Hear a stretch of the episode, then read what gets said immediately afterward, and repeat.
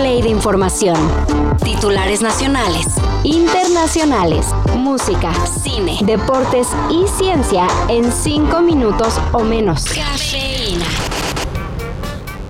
Un diputado de Morena vive en un departamento de lujo en Polanco. Y dado el nivel que manejan los políticos de México, esto ya no sorprende. Pero en este caso hay más. De acuerdo con Reforma, el DEPA en el que vive el legislador Eduardo Ramírez es una empresa cuyo representante legal es, según, un humilde jornalero de Chiapas. Obvio, esto suena demasiado sospechoso, por lo que los periodistas del diario fueron hasta la comunidad en la que supuestamente vive el jornalero para saber más de la compra del inmueble valuado en 22 millones de pesos. Pero se encontraron con que nadie sabía nada. Pero eso sí, bien que amenazaron para que no siguieran preguntando sé de dónde vienen estos ataques, sé quiénes son y sé de dónde salen los recursos que utilizan para desprestigiar nuestro movimiento y nuestro proyecto. Y hasta aquí este caso que apesta a uso de prestanombres. Pero Eduardo Ramírez, quien es presidente de la Junta de Coordinación Política en el Senado, dice que no sabe nada. Él nomás paga la renta y ya.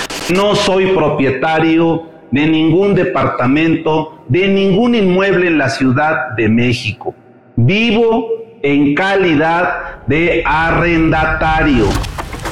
Horas antes de la inauguración del Mundial Femenil de Fútbol en Nueva Zelanda, se registró un tiroteo en la ciudad de Auckland. Bang, bang, bang, bang, bang. Multiple shots rolled out, and um, then the cops just freaked out. They started just yelling, screaming, run, run, get behind something hard, uh, and then you could kind of. It was, it was shocking, really. You don't expect that to happen. De acuerdo con los reportes, tres personas murieron y seis más resultaron heridas. El responsable del ataque intentó escapar, pero luego fue encontrado sin vida por la policía. Hasta el momento se desconoce el motivo del tiroteo, pero las autoridades de Nueva Zelanda descartaron alguna amenaza a nivel nacional, por lo que el mundial sigue en pie y se realizará como está programado.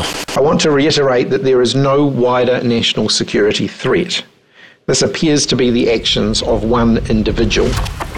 Y de todos modos, así que digan cuánta expectación hay en Nueva Zelanda por el Mundial Femenil, pues lamentablemente no tanta, al menos no para ir a los estadios. En una plática con sopitas.com, Andrea, una mexicana que vive por aquellos rumbos, asegura que los organizadores están regalando miles de boletos para los juegos, dado el poco interés que el fútbol despierta entre los neozelandeses. Pues no, o sea, lo suyo es el rugby y el cricket. Sin embargo, otra cosa es de este lado del planeta, donde muchos envidian los partidazos que se esperan en la justa mundialista. Les podríamos hablar del nada esperado disco de Dogstar, la banda en la que toca Keanu Reeves.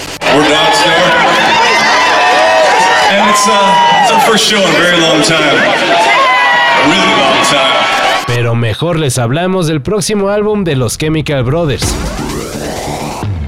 Ayer el dueto de Manchester anunció que el próximo 8 de septiembre podremos escuchar completo For That Beautiful Feeling, su décimo disco de estudio del que ya dieron como adelanto los sencillos No Reason y Live Again. Este es un disco que busca y captura ese momento salvaje cuando el sonido te abruma y casi te sumerge. Presumieron los Chemical Brothers, que acuérdense, estarán en nuestro país en noviembre como parte del Corona Capital. Y definitivamente va a estar bueno.